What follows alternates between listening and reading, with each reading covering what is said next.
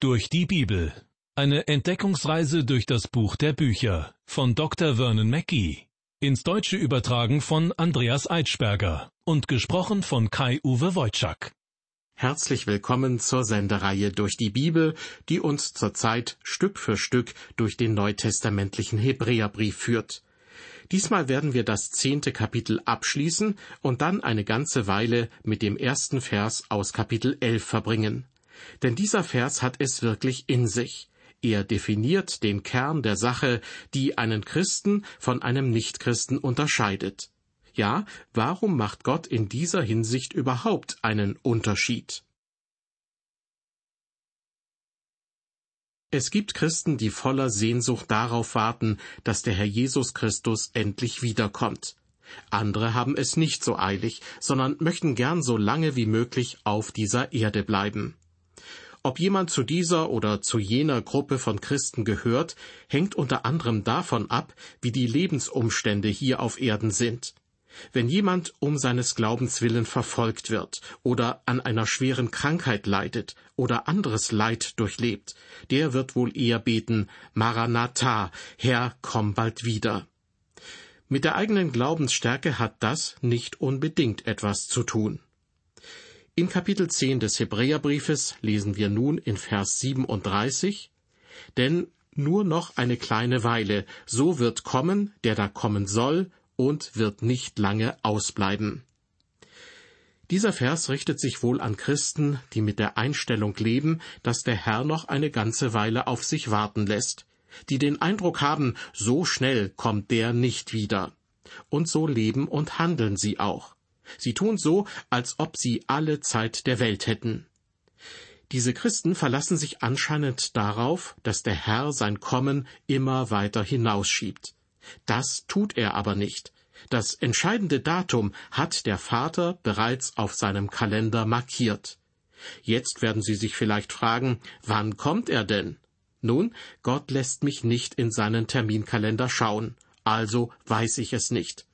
Einige Leute reden so, als ob sie seinen Kalender gesehen hätten.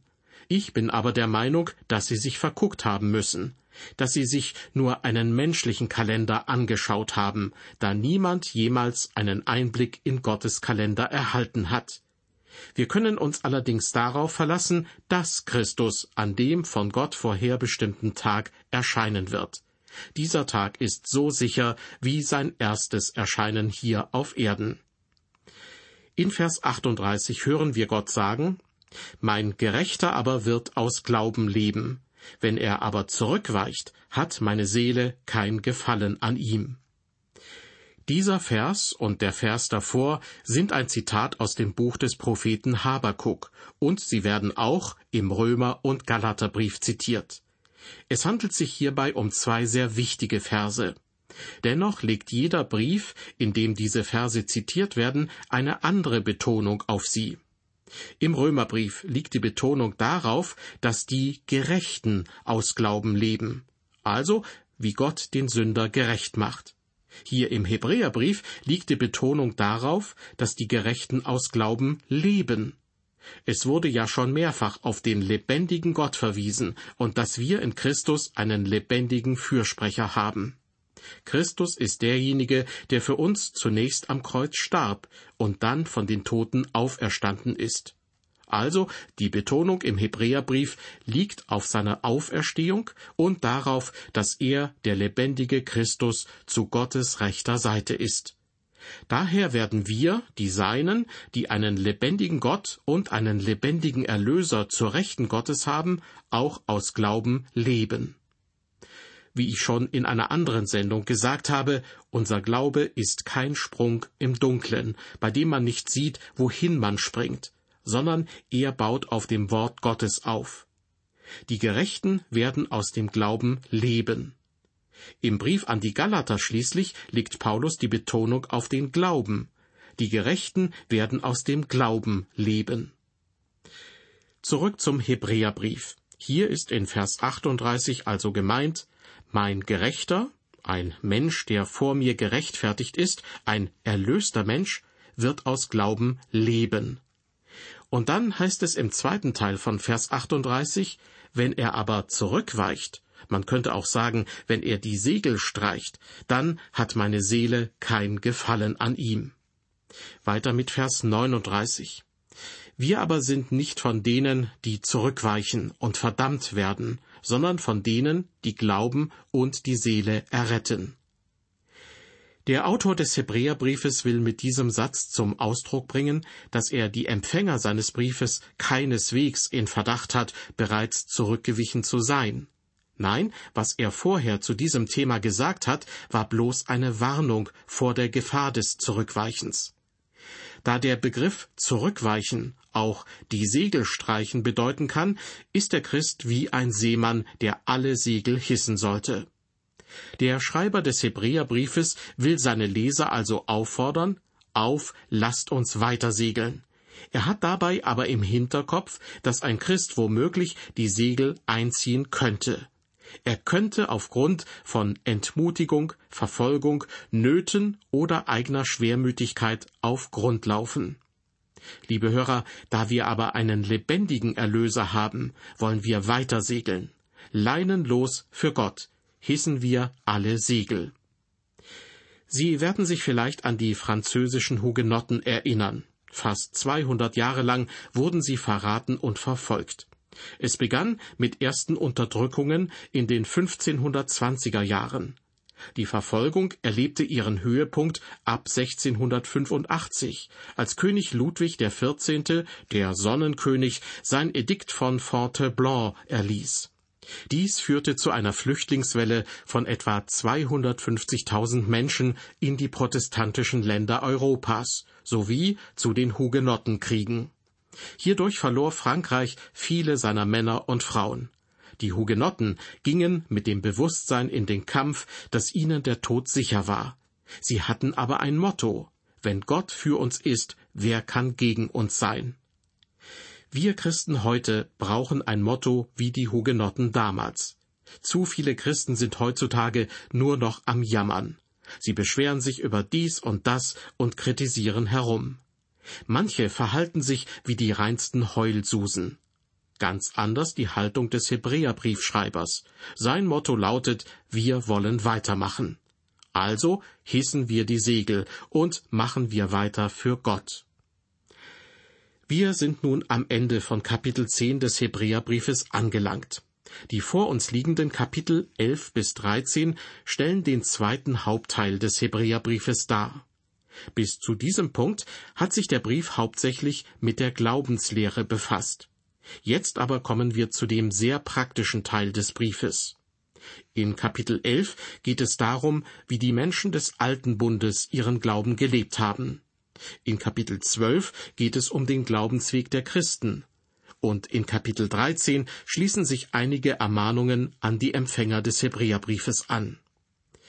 Die Überschrift zu Kapitel 11 lautet in manchen Bibelausgaben Die Glaubenshelden des Alten Testaments. Es geht also darum, dass der Glaube im Leben von Frauen und Männern in verschiedenen Epochen und unter allen möglichen Umständen bewirkt hat. Weil der Schreiber des Hebräerbriefes im ersten Jahrhundert nach Christus lebte, kann er natürlich nur auf die Zeit des alten Bundes zurückblicken.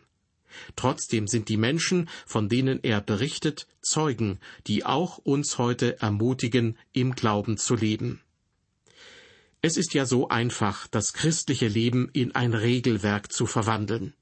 Einer der Gründe, warum sich viele Menschen die zehn Gebote oder die Bergpredigt als Maßstab vorhalten, ist, dass Menschen Regeln und Vorschriften lieben. Es erscheint so einfach, bestimmte Regeln einzuhalten. Wenn ich mit dem Auto in einer Stadt unterwegs bin, in der ich mich nicht auskenne, halte ich manchmal an und frage einen Passanten nach dem Weg. Die Antwort hört sich dann etwa so an. Immer geradeaus bis zur nächsten Ampel, dort links abbiegen und dann die übernächste Straße rechts. Mit einer solchen präzisen Wegbeschreibung kann ich etwas anfangen.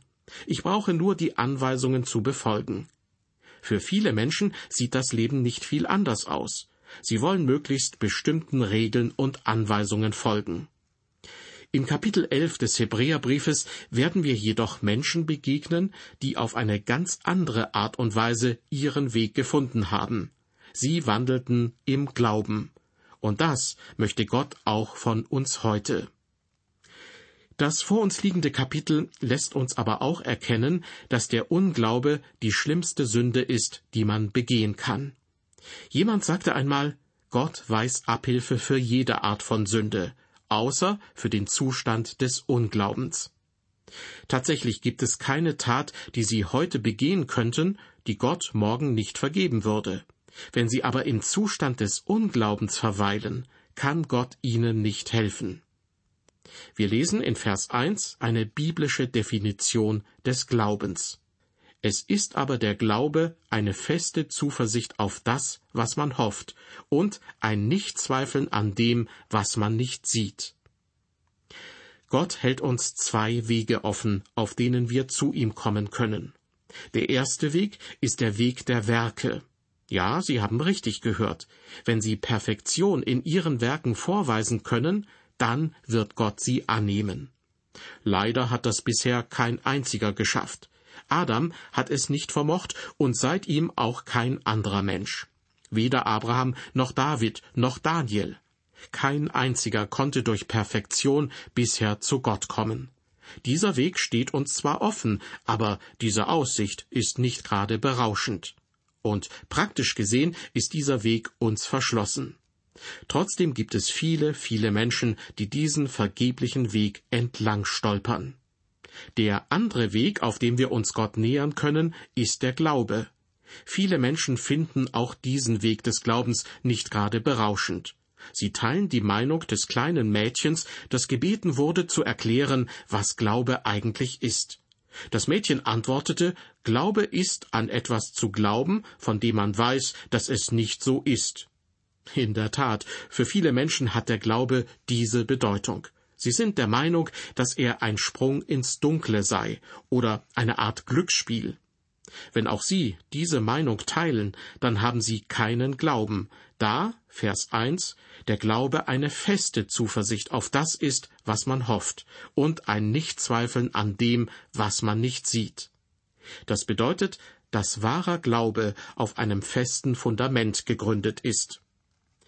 Anderen Menschen ist der Glaube etwas sehr Mysteriöses. Für sie ist er eine Art sechster Sinn, eine Intuition der geistlichen Welt oder ein Sesam öffne dich in eine andere Welt. Für einige dieser Menschen ist der Glaube wie die Mitgliedschaft in einem geheimen Club, in dem man nur nach einem besonderen Aufnahmeritual aufgenommen wird. Dort finden dann mystische Handlungen statt, die Gott anstelle des Glaubens annehmen wird, wenn man nur stark genug glaubt. Liebe Hörer, die Bibel berichtet, dass sogar die Dämonen mit aller Kraft glauben, aber sie sind nicht errettet. Für manche Menschen ist der Glaube wie ein Talisman, den man immer mit sich führt, oder wie ein Glücksbringer, den man sich um den Hals hängt. Aber das ist nicht Glaube, wie ihn die Bibel meint. Der Erweckungsprediger Charles Haddon Spurgeon hat einmal gesagt, Sieh nicht so sehr auf deine Hand, die du nach Christus ausstreckst, sondern auf Christus selbst. Sieh nicht auf deine Hoffnung, sondern auf Jesus, die Quelle und das Ziel deiner Hoffnung. Sieh nicht auf deinen Glauben, sondern auf Jesus, den Anfänger und Vollender deines Glaubens. Genau das errettet sie, liebe Hörer. Der Glaube hält es nur fest, mehr nicht. Daher ist der Glaube überhaupt nichts Mysteriöses. Es ist sozusagen das, was auf den Herrn Jesus Christus schaut. Der Glaube ist nicht etwas, was guten Taten hinzugefügt wird. Einige Leute in unseren Gemeinden behandeln heute den Glauben wie eine Salatsoße, die über den Salat der guten Taten gekippt wird. Sie nehmen Ihren Salat und tun etwas Essig und Öl oder ein Kräuterdressing obendrauf. Doch so sieht wahrer Glaube nicht aus. Schauen wir uns stattdessen die biblische Definition von Glaube an, die wir in Kapitel 11, Vers 1 vor uns haben. Es ist aber der Glaube eine feste Zuversicht auf das, was man hofft, und ein Nichtzweifeln an dem, was man nicht sieht. Mir gefällt die Erklärung von John Oswald Sanders zu diesem Vers. Er war Leiter der China-Inlandmission. Er schrieb, der Glaube ermöglicht es der glaubenden Seele, die Zukunft als Gegenwart und das Unsichtbare als sichtbar zu behandeln. Noch einmal, der Glaube ermöglicht es der glaubenden Seele, die Zukunft als Gegenwart und das Unsichtbare als sichtbar zu behandeln. Wenn es am Anfang unseres Bibelverses heißt, der Glaube ist eine feste Zuversicht auf das, was man hofft, dann ist damit eine Haltung gemeint, die auf Fakten oder genauer noch auf einer Beziehung basiert. In der Chemie wäre es die Substanz, die sich manchmal nach einem Experiment am Boden eines Reagenzglases absondert. Wie ich darauf komme? Nun, ich habe einmal als Schüler an einem Chemiepraktikum teilgenommen. Manchmal gab der Lehrer jedem Schüler ein Reagenzglas mit einer unbekannten Chemikalie. Wir sollten herausfinden, um was es sich dabei handelte. Mir wäre es am liebsten gewesen, einen Teil der Chemikalie aus dem Reagenzglas zu entnehmen, ein oder zwei weitere Chemikalien hinzuzufügen und das Gemisch dann über einem Bunsenbrenner zu erhitzen. Doch so etwas kann ganz schön gefährlich sein. Eines Tages gab es beim Herumexperimentieren tatsächlich einen furchtbaren Knall, und beinahe hätte ich das Labor in die Luft gejagt. In meinem Reagenzglas war etwas gewesen, das dort nicht hätte sein dürfen. Etwa fünf Jahre nach der Explosion sagte mir der Hausmeister, der damals das Labor gesäubert hatte, dass er gelegentlich noch immer einzelne Glassplitter finden würde. Ich kann wirklich froh sein, dass ich keine von diesen Glassplittern ins Auge bekommen hatte. Ein andermal experimentierte ich zwei Wochen lang, bevor ich zu meinem Lehrer ging und ihm meine Vermutung mitteilte, um welche Chemikalie es sich diesmal handelte. Am Boden des Reagenzglases hatte sich nach meinem Experiment eine bestimmte Substanz abgelagert, und sie war ein deutlicher Hinweis auf die gesuchte Chemikalie. So ähnlich verhält es sich auch mit dem Glauben. Er ist die Substanz, die sich ablagert. Vorher war er nicht zu sehen, nun aber ist er Realität. Liebe Hörer, wenn Ihr Glaube nicht auf dem Wort Gottes beruht, ist er kein biblischer Glaube. Er muss auf dem beruhen, was Gott sagt. Glaube bedeutet, Gott zu glauben. Die Frage ist also, ob Sie Gott glauben oder nicht. Bitte kommen Sie mir aber nicht mit der Ausrede, dass Sie aus intellektuellen Gründen nicht glauben könnten. Ich habe es im Lauf dieser Sendereihe schon einige Male gesagt. Was Menschen vom Wort Gottes abhält, ist nicht ein zu hoher Intelligenzquotient, sondern die Sünde. Bitte nehmen Sie es mir nicht übel, wenn ich ganz direkt werde. Die Sünde in ihrem Leben hält sie möglicherweise davon ab, zu Gott zu kommen. Das Herz muss glauben. Denn wenn man von Herzen glaubt, so wird man gerecht. Wenn Sie bereit sind, Ihre Sünden aufzugeben, wird der Heilige Geist Ihnen das Wort Gottes zur Realität werden lassen. Der Leiter einer christlichen Organisation ließ mir eines Tages ein von ihm geschriebenes Buch zukommen und bat mich um eine Bewertung dieses Buches. Ich schätzte diesen Mann sehr, und es handelte sich um ein sehr gut geschriebenes Buch. Aber es gehörte in den Bereich der Apologetik, diente also dazu, den christlichen Glauben zu verteidigen. Konkret ging es darum, zu beweisen, dass die Bibel das Wort Gottes ist. Es war eines der besten Bücher, die ich zu diesem Thema gelesen hatte. Das teilte ich ihm auch mit. Aber ich gab auch zu bedenken, dass ich ja bereits glaube, dass die Bibel das Wort Gottes ist. Insofern hatte sein Buch nicht wirklich einen Wert für mich. Doch wie sieht es ganz praktisch in meinem Leben aus? Habe ich da nicht auch schon öfter herumexperimentiert, um Gewissheit zu bekommen, dass die Bibel das Wort Gottes ist? Ich habe, wie bei meinem chemischen Experiment als Schüler, alles zusammengekippt und dann darauf geachtet, was dabei herauskommt. Der Glaube ist die Substanz jener Dinge, auf die ich meine Hoffnung gesetzt habe. Ich weiß, dass die Bibel Gottes Wort ist, und der Geist Gottes hat es für mich zur Realität gemacht.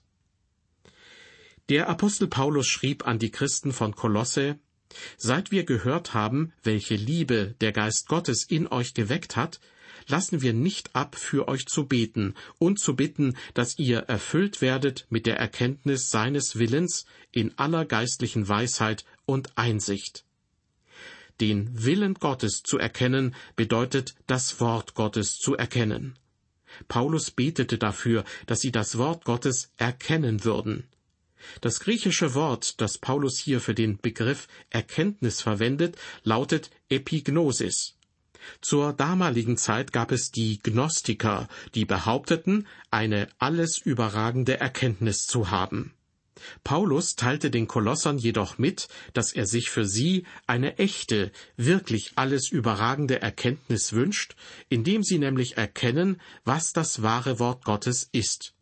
Er glaubte auch, dass der Heilige Geist ihnen Gottes Wort zur Realität machen würde.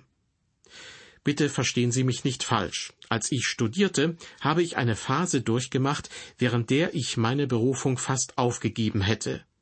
Ich hatte einen nichtgläubigen Professor, der trotzdem ein ordinierter, reformierter Geistlicher war. Ich schätzte diesen Mann sehr, aber mit seiner überragenden Intelligenz zog er mir geradewegs den Teppich unter den Füßen weg, und das sehr flott. Mit dem, was er lehrte, war er kurz davor, mir den Glauben an Jesus Christus zu rauben. So wandte ich mich verzweifelt im Gebet an Gott. Dann traf ich einen Mann, der für jeden akademischen Titel, den der eine hatte, zwei hatte. Dieser Mann hat mich wieder auf die richtige Spur gebracht. Er zeigte mir, dass es Antworten auf die Fragen gibt, die der andere Mann gestellt hatte. Seitdem weiß ich, dass die Bibel das Wort Gottes ist. Es ist aber der Glaube eine feste Zuversicht auf das, was man hofft, und ein Nichtzweifeln an dem, was man nicht sieht. Es ist schon beachtlich, dass der Begriff Glauben im deutschen Sprachgebrauch eine gewisse Unsicherheit beschreibt, die doch eigentlich nicht vorhanden sein sollte, zumindest was den christlichen Glauben betrifft. Der Glaube ist eine feste Zuversicht. Das heißt, wir wissen, dass unser Erlöser lebt und darauf baut unsere Hoffnung auf. Das war's mal wieder. Das war eine weitere Folge aus der Sendereihe durch die Bibel. Bis zum nächsten Mal. Auf Wiederhören und Gott befohlen.